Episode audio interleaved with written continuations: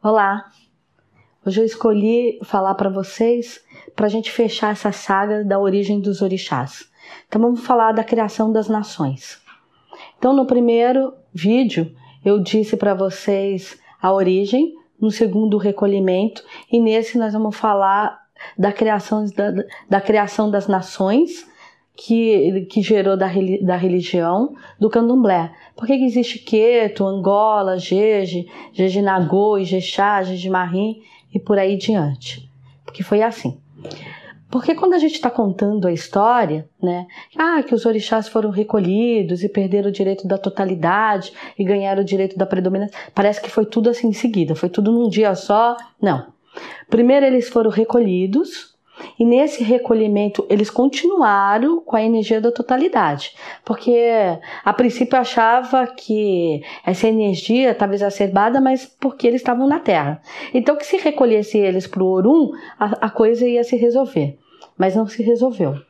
Porque nessa criação dos semelhantes, e quem são esses semelhantes? Esses semelhantes já foram a raça que foi apurando, que foi afinando, né, que eram os descendentes dos orixás que foram juntando energia, juntando. Só que esses orixás chegou uma hora que eles eram imortais, mas os, os apurados eram semi-mortais. Isso porque eles dependiam da energia desses orixás na Terra. Com o recolhimento, esses, esses seres perderam né, grande quantidade de energia quando os orixás foram, levou junto. Então esvaiu, ficou uma, uma, uma quantidade mínima. Então a energia deles não era uma energia mais semelhante nem de um semi-orixá e muito menos de um orixá. E com isso foi gerando essas raças futuras que chegou na nossa de simples mortais.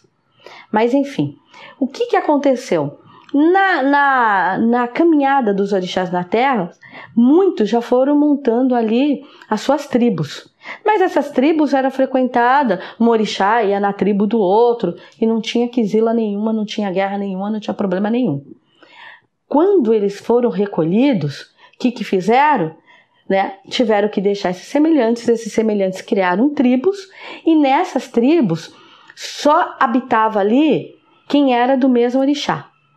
Exemplo, uma, uma tribo de Oxum. Então, só podia viver nessa tribo de Oxum filhos de Oxum. Então, ali era a tribo de Jexá. No outro, uma tribo de Oxumaré, que era a tribo Jejimarim. Então, só vivia filhos de Oxumaré.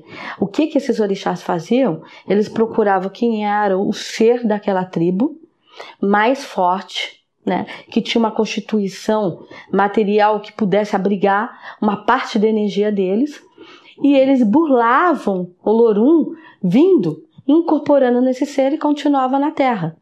E aí as tribos continuou fazendo guerra e não se misturavam. E foi a partir dessa desse tumulto e dessa energia que continuou o caos na terra que ficou decidido que realmente eles perdiam também a energia da totalidade né? e ganharam a energia da predominância. Com essa energia da predominância, ainda durante um tempo, essas tribos se manteve o mesmo orixá em cada tribo, mas aí eles percebiam que se não existia mais a totalidade, as tribos começavam a ficar pobres, porque elas precisavam de outras energias para a vida acontecer. Então eles tiveram que sair dessa, dessa energia de arrogância, né, de egocentrismo, de achar que se bastava e começar a fazer a parceria. E com isso começou o movimento de novo de se misturar na terra. E só a partir daí é que começou as tribos a se, misturar, a se misturarem. Né? E, e, é o que a gente vê hoje, porque quantos candomblés você vai, a pessoa, a casa é uma casa de Angola, mas na hora de uma iniciação de uma feitura, ela reconhece que o orixá, a origem do orixá ori, daquele Iaô, ou daquele Ogão, ou daquele Eked, enfim, daquele ser ali, é, o orixá é de Queto, ou é de Nagô, e aí o preceito é feito, apesar da casa ser de Angola, o preceito do orixá tem que ser feito em cima da raiz dele. Né?